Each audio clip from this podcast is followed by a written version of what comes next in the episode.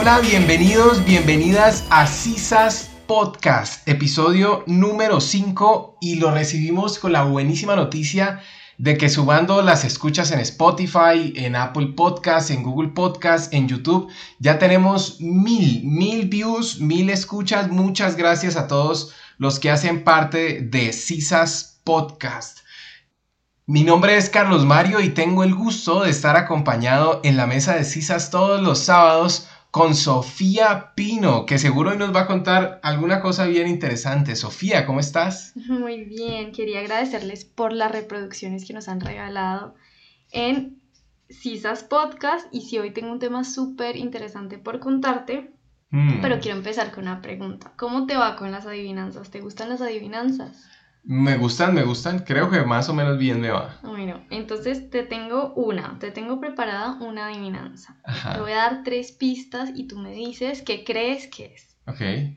Tiene más de 5.000 años. ¿5.000 años? Es muy, muy popular. Esa es la segunda. La segunda es que es muy popular.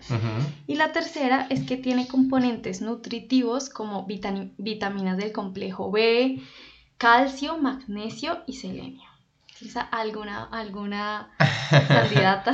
Em, yo tengo, eh, eh, alcanzo a ver algo aquí en la mesa de Cisas, entonces voy a imaginarme que no lo veo porque ya sé por dónde vas, pero puede ser el pan, el pan es muy viejo. No, es la cerveza. y de hecho, para celebrar nuestras mil reproducciones, te traje una cerveza. Ah, para eso era, wow, qué delicia. Debo decirte que la cerveza es mi bebida alcohólica favorita. Brindis o la cerveza. Brindis por sisas. Después del vino. O sea, mi bebida alcohólica preferida es la cerveza, luego está el vino. Ok. Pero debo confesar que realmente a mí no me gusta casi el alcohol. Mi suegro es testigo de que me cuesta como recibirle una copa de aguardiente. Okay y no me gusta el aguardiente caucano, aunque sí creo que es el mejor aguardiente, o sea, los, de los demás aguardientes que he probado, el aguardiente caucano, aunque no me guste, me ha parecido hasta ahora el mejor. Ese es un, ese es un buen tom, ¿no? Los mejores aguardientes del país. Ah, yo estoy de acuerdo contigo, el caucano es el más rico. Em, el antioqueño también es bueno, eh, el, el taparroja del Tolima es bueno. Eh, no me gusta casi el néctar. El blanco del valle mm, también más o menos. Pero te me desvías, te me desvías. Te me desvías de los otros. La verdad que es de cerveza y no de Yo vengo a hablarte de cerveza. Antes del 2018, sobre la cerveza, yo solo sabía tomarla. Pero ese año, en búsqueda como de inspiración, eh, para escribir un texto periodístico que alguna vez publiqué, estaba como deseosa de encontrar una cerveza nacida y producida en mi ciudad. Okay. Paréntesis, yo soy de Popayán, Cauca, Colombia. Entonces yo estaba buscando una cerveza tan patoja como yo. Mm. Y la encontré. Se llama Dargus Beer. Cuando fui a entrevistar al, como al creador de Dargus Beer, él muy amablemente me dio una breve explicación sobre el proceso para crear cerveza artesanal. Dargus Beer es una cerveza artesanal. Mira que ese proceso, el proceso de producir cerveza artesanal, se diferencia del proceso industrial en muy pocas cosas.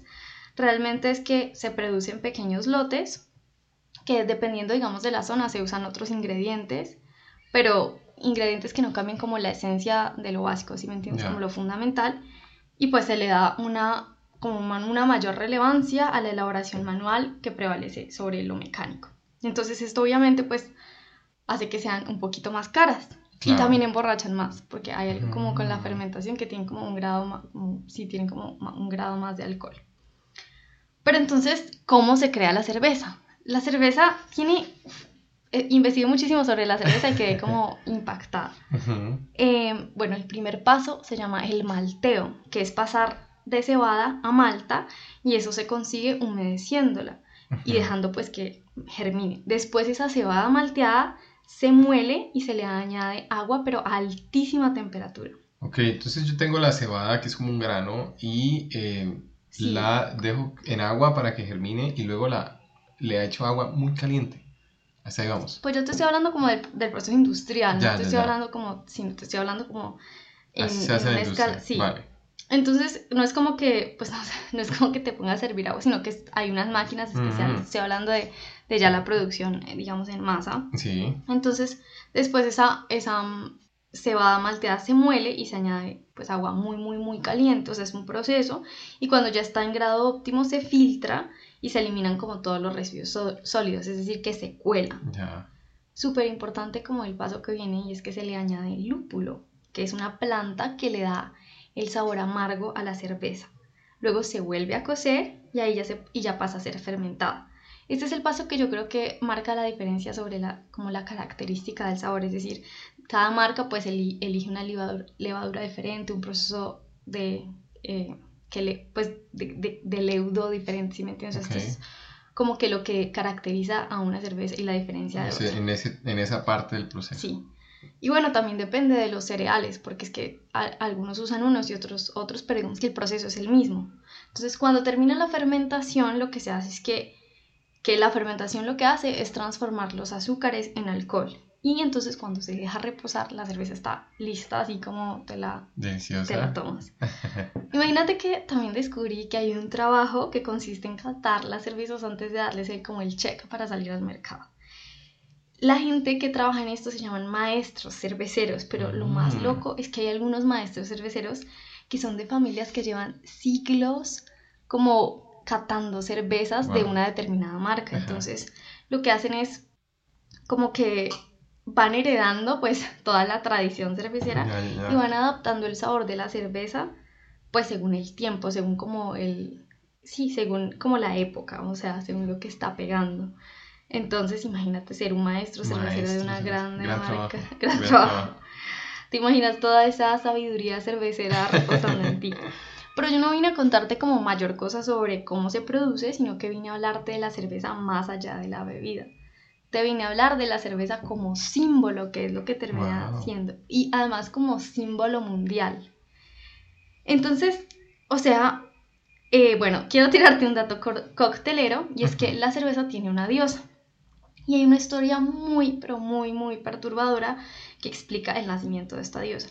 Es una historia muy, muy, muy, muy, muy, muy antigua que proviene de un manuscrito todavía más antiguo, que es como del año 1600 a.C.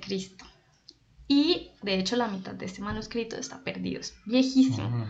Dentro de ese manuscrito hay un poema que cuenta eh, la historia de dos deidades. Una se llama Enki, que era el hijo de los primeros dioses de la tierra, y la otra deidad se llama Ninhursag, que es una diosa. Entonces ellos todos se casan y se van a vivir a una tierra paradisiaca. Em, esta tierra paradisiaca se llama Dilum y allí tienen una hija.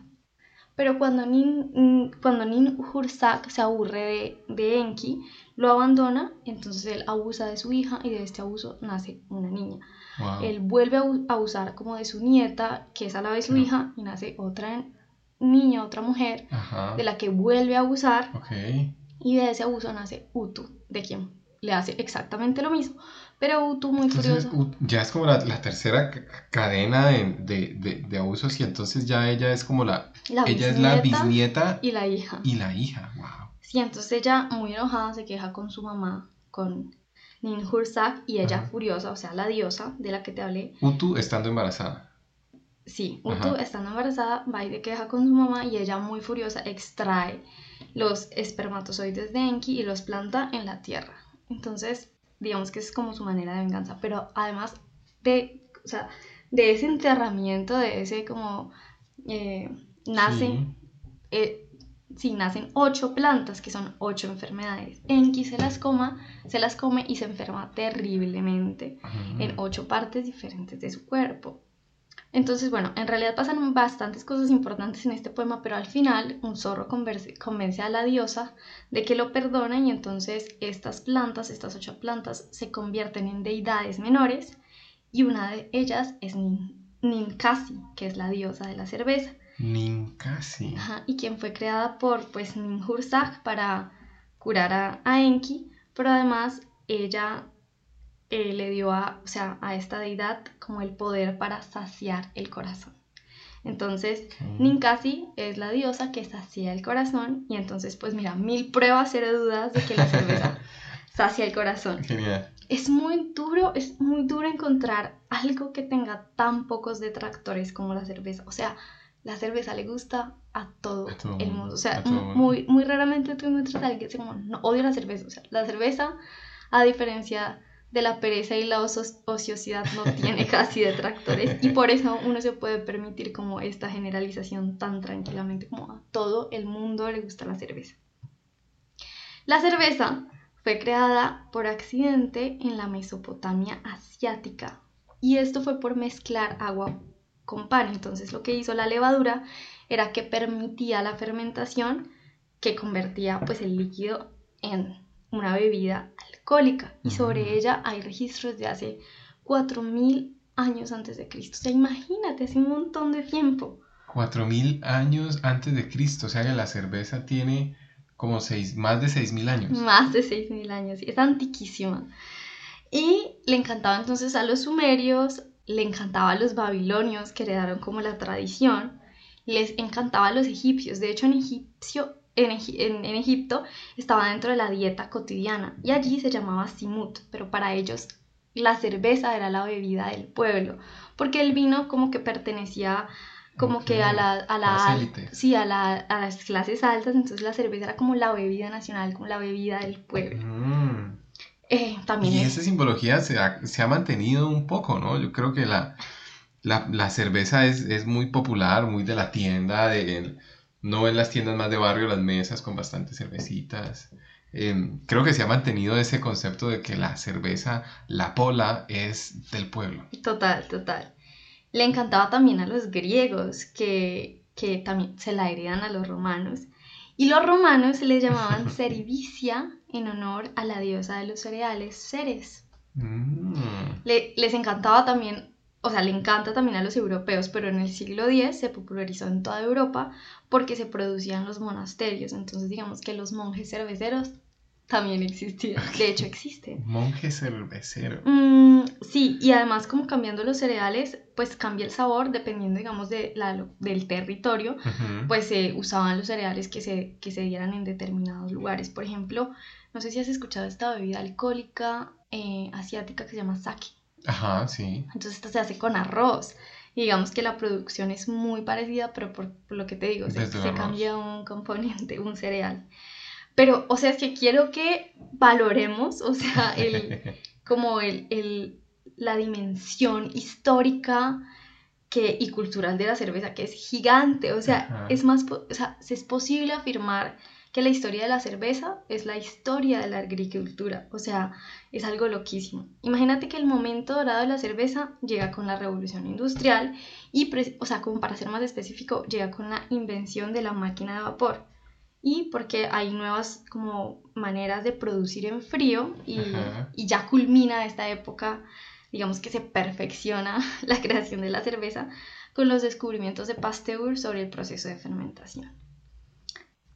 Eh, pero entonces, yo podría decir un- fácilmente que la cerveza es como un punto a favor de la humanidad. Cuando estaba pensando en qué contarte, yo decía, de algún, de algún mal nos eximirá haber creado una bebida como esta. Es deliciosa, le gustó a, a todo el mundo. Y es que imagínate trascender más allá de 7000 años, o sea, es demasiado. La cerveza es más vieja que Jesús.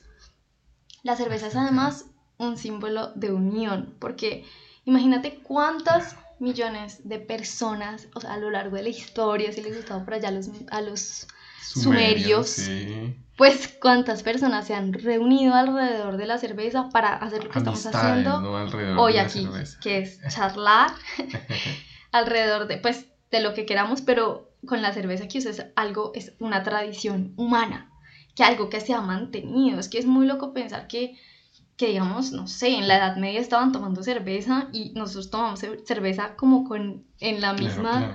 Pocas cosas habrán sobrevivido a tantísimo. Claro, es que es demasiado tiempo y tanto tiempo pues borra casi todo, pero no, a la cerveza definitivamente no, pues no, no la borra. Mira, la cerveza es también como una bebida que históricamente se ha consumido en comunidad. Entonces, eh, desde los tiempos antiguos, la cerveza sea producida en grandes cantidades, porque digamos que su producción era relativamente fácil, lo que la convierte en una bebida pues que se comparte con amigos, con familia, en cualquier reunión, o sea, es de fácil acceso. Pero, eh, o sea, el símbolo, yo, yo quiero como que recalcar en el símbolo que constituye la cerveza y lo que se crea alrededor de ella, que es demasiado, es la oportunidad de compartir a través de algo que, que ha estado con nosotros un montón de tiempo. Incluso leía que algunos estudios recientes nos hablan de que de pronto la humanidad no, o sea, no, no superó como su etapa, no, no superó su etapa nómada por el pan, sino también por la cerveza. O sea que imagínate lo grande que es. Pero estaba escuchando el otro día retroalimentaciones sobre nuestro podcast y una y una y una persona me dijo que le gustaban muchísimo los datos cocteleros que dábamos porque eran muy desembaladores en cualquier conversación. Entonces yo no me quiero ir sin hablarte de unos datos cocteleros que me parecieron impactantes y que Tracalada de datos cocteleros. pero sobre la cerveza. O sea, indispensables que creo que pueden sacar a cualquiera de un aprieto en una de esas conversaciones donde uno ya no sabe qué decir. Ajá, Y para cuando uno le preguntamos, ¿por qué te gusta tanto la cerveza? Uno puede decir, porque Por- Y, y está. quedas como un rey o una reina. queda como un maestro cervecero. Este me gustó muchísimo. Imagínate que existe el registro de una tableta sumeria tallada en piedra. O sea, es decir, es como un recibo tallado en piedra que data del año 2050 a.C., que certifica que alguien llamado Ur-Ama ha recibido 4 litros y medio de la mejor cerveza de alguien llamado Alulú, un cervecero. Wow. O sea, seguramente es el recibo más viejo de la historia, tiene un montón de años. Thomas Jefferson dijo sobre ella que la cerveza, si se consume con moderación, suaviza el temperamento, alegra el espíritu y favorece a la salud. Oh, Es que wow. imagínate que hasta Platón le tiró flores a la cerveza. Wow. Dijo que quien se inventó la cerveza fue un hombre sabio. Mm. Quizás, quizás fue una mujer, Platón, pero ok, se te entiende. O sea, se entiende. Mira, el famoso Oktoberfest de Múnich Sí. se remonta a 1810 en el casamiento del- de un príncipe con la princesa Teresa y Múnich significa como el lugar del monje y accidentalmente crearon otro tipo de cerveza que se llamaba lager que es la más popular de todo el mundo porque esta tiene como un almacenamiento en cuevas frías de hielo que pues crea otro tipo de levadura y la hace tan Mm. popular. También quiero darte otro dato coctelero, y es que la cerveza, yo te conté el lúpulo que le da como el, samo- el sabor amargo a la cerveza, pero hay una cerveza, o sea, hay un tipo de cerveza que se hace sin lúpulo, y esta se llama ale, entonces no se escucha la pale ale, entonces Sí, es una- un tipo de Indian Pale Ale la he escuchado. entonces se hace sin... IPA, IPA. Sí, Ajá. sí, entonces esta se hace sin lúpulo. Y por ejemplo en Escocia es la cerveza como que se hace, que mayoritariamente Mm. se hace porque pues con el frío allá el lúpulo, que es una planta, no crece. Ok. Los textos bíblicos también, también hay una un lugar para la cerveza en los, Bueno. en los textos bíblicos Tía, puedes tomar cerveza porque sale la Biblia. Está certificado. que se llama Shekar, Shekar, S-H-E-K-A-R, Shekar. ajá, Ajá. que es como el nombre que le dan como al grano, pero bueno, en español le decimos chela o birra o caña Sí. o rubia o fría Sí. o pola O pola, biela le dicen o biela.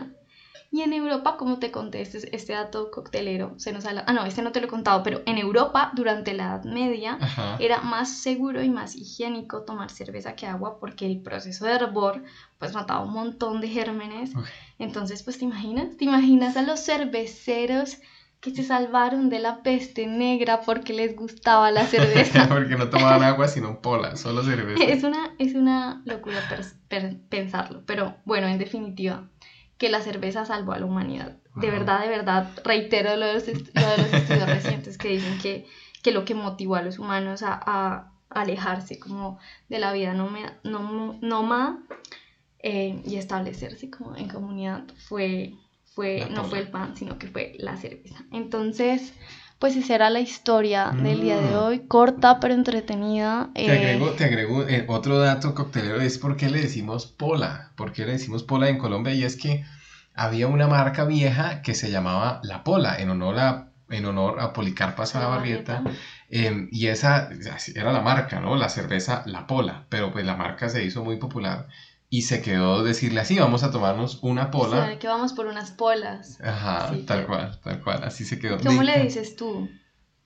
Yo le digo pola, yo le digo pola, alguna vez birra, em, pero no, casi siempre pola, el 99% de las veces. Diría más que cerveza, ¿no? Yo también le digo más pola, no sé, ¿cómo será que le dicen? Los patojos creo que le, le decimos pola. Ah. Quién sabe cómo le, cómo le podemos utilizar las encuestas de Spotify. Em, a propósito, no sé si la vieron los que nos escuchan en Spotify, pueden revisar que en cada episodio hicimos el experimento en el episodio pasado que en cada episodio pueden, eh, les vamos a dejar una encuestita para que participen y ahí vamos aprendiendo cómo se utiliza y sacándole todo el jugo. Ahí. Seguimos Definitivamente sí. Que nos, que nos, cuenten cómo le dicen ustedes, le dicen chela, le dicen pola, le dicen birra o le dicen cerveza. Puede ser. Y me contaste algo muy viejo, no me imaginé que la Semana Santa fuera tan vieja. ve, la Semana Santa. Ahí te, te estoy dando una pista de lo que voy a hablar yo. ¿Me vas a hablar de la Semana Santa? No tanto, no tanto. De, la, de que la pola, de que la cerveza fuera tan vieja. Em, es que es demasiado vieja, o sea, de muy vieja. Sí, sí, sí. Yo no te voy a hablar de la Semana Santa, pero el disparador que me dio la idea de que hablarte fue la Semana Santa. Y es que un día en una conversa casual, mm, pues surgió la duda de por qué la Semana Santa no es igual en todos los años. O sea, ¿por qué no es en la misma fecha? ¿no? ¿Por qué no es del 2 de abril al tal? No, eso siempre se mueve. Em, y resulta que tiene que ver con las fases de la luna. Digamos que cuando se decide que sea la Semana Santa, tiene que ver con algo de las fases de la luna que no cuadra del todo con nuestro calendario. Y entonces ahí me puse a pensar sobre el calendario y es muy loco que todo el planeta se haya puesto de acuerdo en cómo contar el tiempo, cómo contar los días y investigué un poco de la historia, porque se me hace loco que desde China hasta Alaska en Estados Unidos se use el calendario, mismo calendario. Entonces lo primero es la palabra, la palabra calendario viene de calendas, calendas que era el primer día del calendario romano. Y para explicar la historia del calendario voy a empezar por ahí. El calendario romano. Se dice que lo creó el mismísimo Rómulo, el fundador de eh, Roma. Así es. Criado por las lobas. Por la loba, sí, la famosa estatua de los dos mancitos chupando las tetas de una loba. Uno era Rómulo, el otro era Remo. Ese calendario romano tenía 10 meses. Esos 10 meses eran lunares, es decir, que duraban de 28 a 30 días y el calendario todo era de 304 días. No coincidía directamente con las estaciones del año y eso era un problema. Entonces, ese tenía 10 meses. Te leo los meses porque desde el origen del calendario romano se empieza a ver cositas que han quedado en nuestro calendario de hoy en día. Lo primero es que el primer mes se llamaba Martius. Martius, que es nuestro marzo, es en honor a Marte, el dios, el dios Marte, dios romano. Luego, el, otro mes era Aprilis, en honor a Apru, que es la misma Venus, una, y, sobre todo exaltada desde, desde los etruscos. El otro era los etruscos. que eran muy importantes en la antigua Roma, digamos que era como, como de, tenían otra cultura, tenían otros, otros, otros saberes, eh, pero eran muy importantes políticamente en Roma y les dieron su, un mes a una de sus diosas. Eh, Mayus, Mayus, que es eh, Mayo, nuestro Mayo, y es por Maya. Maya es la mamá de Hermes. Hermes es el mm. famoso dios este de las botitas, el mensajero de las botitas con alas. Ella es la diosa de la fertilidad, Mayus. el mejor, Mayo. El mejor, el mejor mes del. Me encanta Mayo, es mi mes favorito. Nací en Mayo. Luego sigue Junius, que es eh, nuestro junio en honor a Juno, que es la diosa del matrimonio, de la familia, una diosa muy importante. Luego sigue Quintilis que es nuestro julio, que se llama quintilis por el quinto mes. Entonces ahí ya empieza a ser todo aburrido, ya no es honor a nadie, ya no es solo porque es el quinto. Entonces hay punto negativo para los de julio. en ese mismo orden sigue sextilis, sexto, agosto, septembris, séptimo, septiembre, octobris, octavo, octubre, novembris, noveno, noviembre y decembris, décimo, diciembre. Pero entonces ahorita diciembre es el 12, ¿no? El nombre se quedó, diciembre se llama basado en decembris, que, quería decir décimo mes, Claro. quería decir décimo mes y ahorita nuestro calendario es el 12, así decidieron dejarlo. Y es que este calendario romano que terminaba en decembris Fue modificado. se ha modificado durante muchos años. O sea, por ejemplo, en el año, en el siglo 8 antes de Cristo, es decir, en el 700 y algo antes de Cristo, el rey de Roma, que se llamaba Numa Pompilio, metió otros dos meses para agregar, para, para tratar de ajustarse sobre todo al tema de las estaciones. Ok. Eh, Es una decisión muy sabia. ¿eh? Claro. Porque imagínate, 10 me- no te descuadraba todo, toda la. Siempre. y el descuadre era cíclico. Claro. Y, entonces y la idea de él era tratar de acercarse más a un calendario solar, no un calendario lunar. Y aquí va a ser un diferendo sobre uno y otro. El calendario, un calendario lunar está basado en las fases de la luna, es decir, en cuántas veces eh, la luna va y vuelve de un mismo estado. O sea, por ejemplo, cuando empieza luna llena y vuelve a ser otra vez luna llena. Eso pasa entre 28 y 30 días, de una luna llena a otra luna llena. Este es el calendario lunar. Como dato curioso sobre la luna, es que nosotros siempre vemos un- una misma cara de la luna. Porque imagínate que la luna tiene dos movimientos. El movimiento en el que gira ella sobre su propio eje, que está como rotando así, ta, ta, ta, ta, ta, ta, ta, y además tiene el movimiento que gira alrededor de la Tierra. Lo que pasa es que ambos movimientos se demoran más o menos lo mismo en hacerse, en completar un ciclo, que es de 28 a 30 días. Entonces, nosotros, la, la luna va girando sobre sí, pero se va como a la misma velocidad girando sobre la Tierra. Entonces, hay una cara de la luna que nosotros siempre vemos porque está girando como alrededor de nosotros, de nuestro planeta, y hay una cara de atrás que nunca vemos. O sea, esa cara de luna no la ha visto nadie en la humanidad. Entonces, eh, la luna depende, del calendario lunar depende de las fases de la luna. El otro es el calendario solar, que depende de cuándo le damos una vuelta al sol, es decir, cada 365 días. Entonces, la luna, el calendario lunar era importante para temas de agricultura, para temas de pesca, para temas de marea. Es muy importante tener en cuenta la luna, eh, porque hay mucha, hay mucha cosmovisión, por ejemplo, sobre la luna, la luna creciente que hay que cortarse el pelo, por ejemplo, que es un gran, un gran eh, de, la de la sabiduría popular. Eh, pero además tiene factores físicos, ¿no? Las mareas, eh, la, pesca, las cosas electromagnéticas de la Tierra. Entonces, para lo relacionado como agricultura, como a cultivos, como a toda esta vida interactúa con lo natural, es muy importante estar pendiente de la luna y era muy importante los calendarios lunares. Para eh, la exactitud es mejor los calendarios solares, porque vos sabes que cada 365 días le damos una vuelta al sol. Y puedes dividirlo exactamente en cuatro para acertar al tema de las estaciones. Claro. Entonces, el calendario-. El calendario lunar es más útil para temas de agricultura, de granjas, de pesca, de mareas, y el calendario solar es más útil para la exactitud y para las estaciones. Pero estábamos en Roma. Entonces te estaba contando que agregaron dos meses al calendario de Roma que veíamos ahora. Entonces, esos dos meses que agregaron, uno se llamaba Januarius. Jan- Januarius. Yan-. Januarius. Januarius, que es enero, y es en honor a Jano, que Jano es un dios romano, es de los no muchos dioses que son solo romanos, que no son como herencia de los griegos, y era un dios que tenía dos, que tiene dos caras y es como el dios de las llaves, de las puertas, es un dios que no conocía, me Es como pareció Géminis. muy chévere su historia, se parece a la significación, a la, sí, a la personificación que hacen de Géminis. Y el otro mes es Febriarius, que es basado, es febrero y es eh, en honor a Februs o Plutón, que es el dios de la purificación. Este era el último mes del año. Y entonces cerraban el año en, fe- en Febriarius eh, y cerraban purificando, por eso eligieron ese dios. Ese dios. Eh, quedó con 355 días por allá en la Roma de hace muchos años. Pero todavía no cuadraba con las estaciones, todavía habían desfases hasta que llegó el año 46 antes de Cristo, o sea, ya han pasado como 700 años desde la anterior modificación, y llegó Julio César, muy conocido. eh, Julio César dijo, Quiero un mes con mi novia. No todavía, no todavía. Julio César dijo, arreglemos esta vuelta.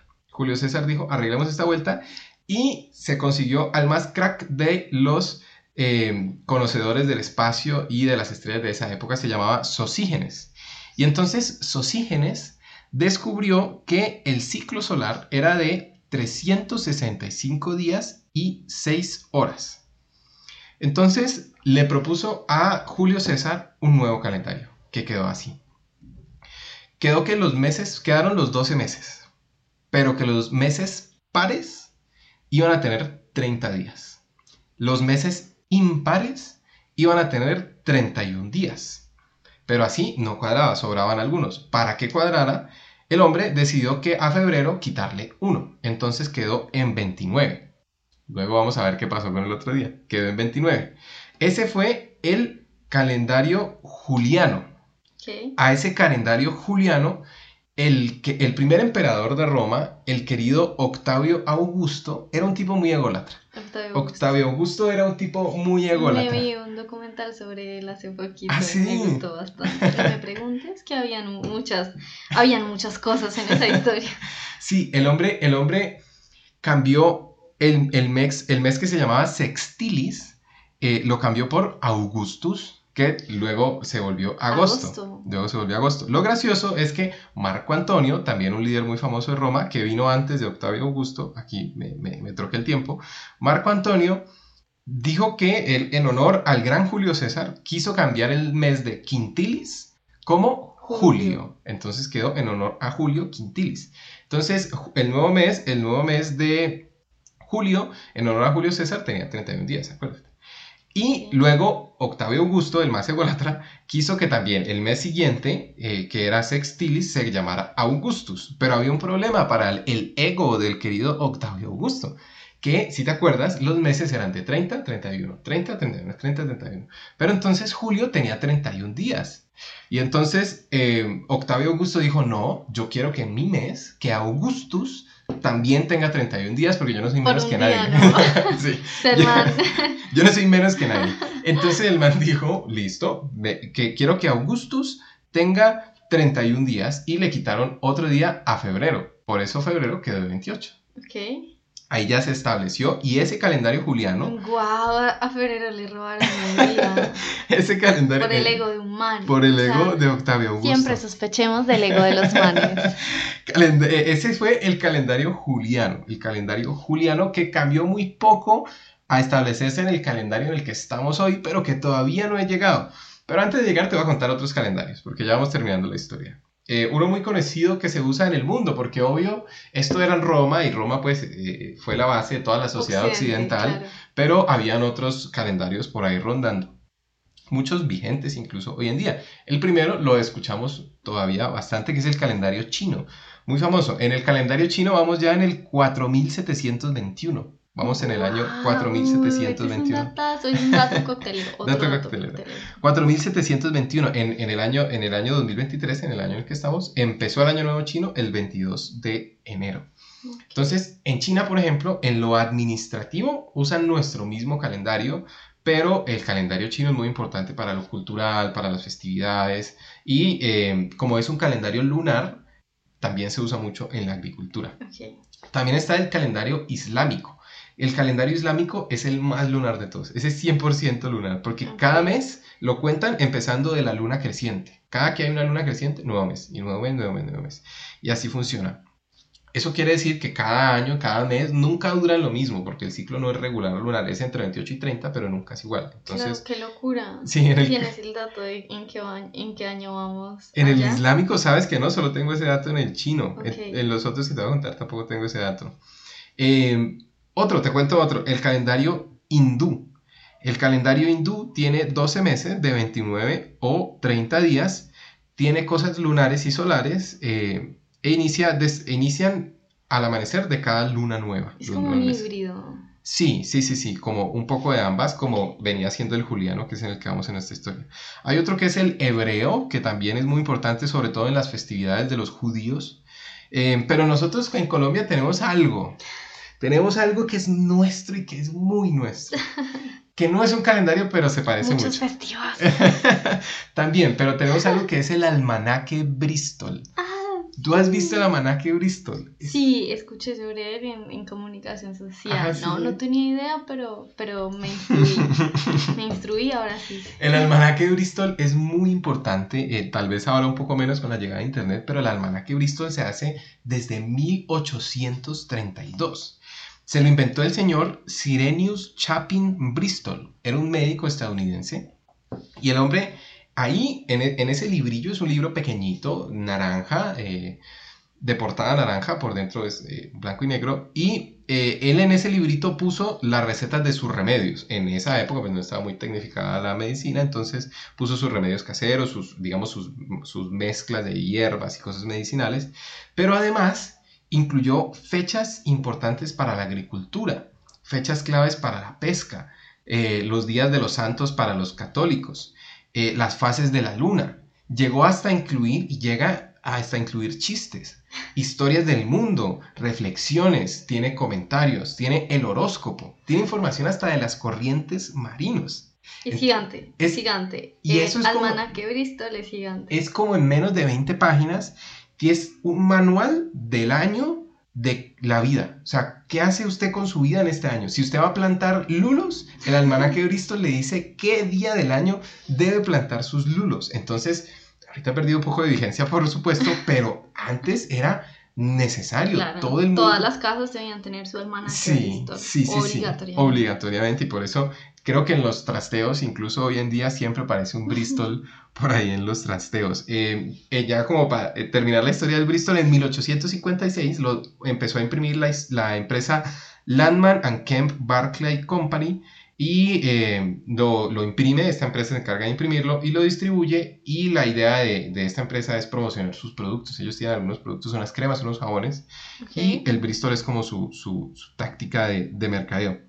Pero digamos en el calendario juliano, en el calendario juliano de la antigua Roma que mandó arreglar eh, empezando el primero, el primero del querido Julio César. Y entonces, este calendario juliano duró mucho tiempo tanto que el calendario juliano es el que se usaba en la época de Colón y el que se usó en, en los primeros años de la colonia. O sea, hasta acá los precolombinos y los primeros criollos usaban el calendario juliano. Esto fue hasta 1582. En 1582. ¿Te imaginas la locura? Porque había el calendario maya, ¿no? No, no has escuchado sobre ah, este. Ah. O sea... Claro, habían demasiados calendarios y los mayas también inventaron su propio calendario cíclico, el calendario maya también es muy lunar, muy chévere. Eh, y ese sobre todo fue del, el, más grande del que se tiene registro en este lado del hemisferio. O sea, porque, y eso, y eso me haces caer en cuenta de los que te leí, el chino, el islámico, el hindú, el hebreo, todos son del hemisferio de la derecha, o sea, de Londres a la derecha y el, y el maya es el del más famoso de Londres a la izquierda. Entonces seguro también era lunar, pero tenía cosas muy claves distintas a los otros eh, sobre todo en temas de agricultura. Pero te decía, 1582 llegó el calendario, el papá de los calendarios. Logramos resolver, después de cientos, miles de años, cómo contar los días y los meses. Y lo resolvió... con el año bisiesto. Con el año bisiesto. Eh, se resolvió el 1582 el Papa Gregorio. El Papa Gregorio fue el que dijo, resolvamos esta vuelta, ahora sí, para siempre. Porque resulta que los años, como habían descubierto los, eh, los romanos, no duraban 365 días y 6 horas. No, lo midieron mal. Solo un poco mal, debo decir. Sino que dura 365 días, 5 horas, 48 minutos y 45.16 segundos. Yo les anotado el Sí, no, los romanos lo hicieron muy bien, además que lo hicieron hace miles de años, no, ni idea cómo lo habrán logrado. Pero entonces se descubrió este pequeño, este pequeño desbarajuste que claro, en miles de años acumulando eso se volvió como una bola de nieve y ya no estaban cuadrando el calendario. Claro. Algo estaba fallando. Tremenda descompensación ahí por, por nada, por 10 minutos. Por 10 minutos. Y entonces, ahora sí, ¿cómo quedó el calendario gregoriano? ¿Qué le agregaron?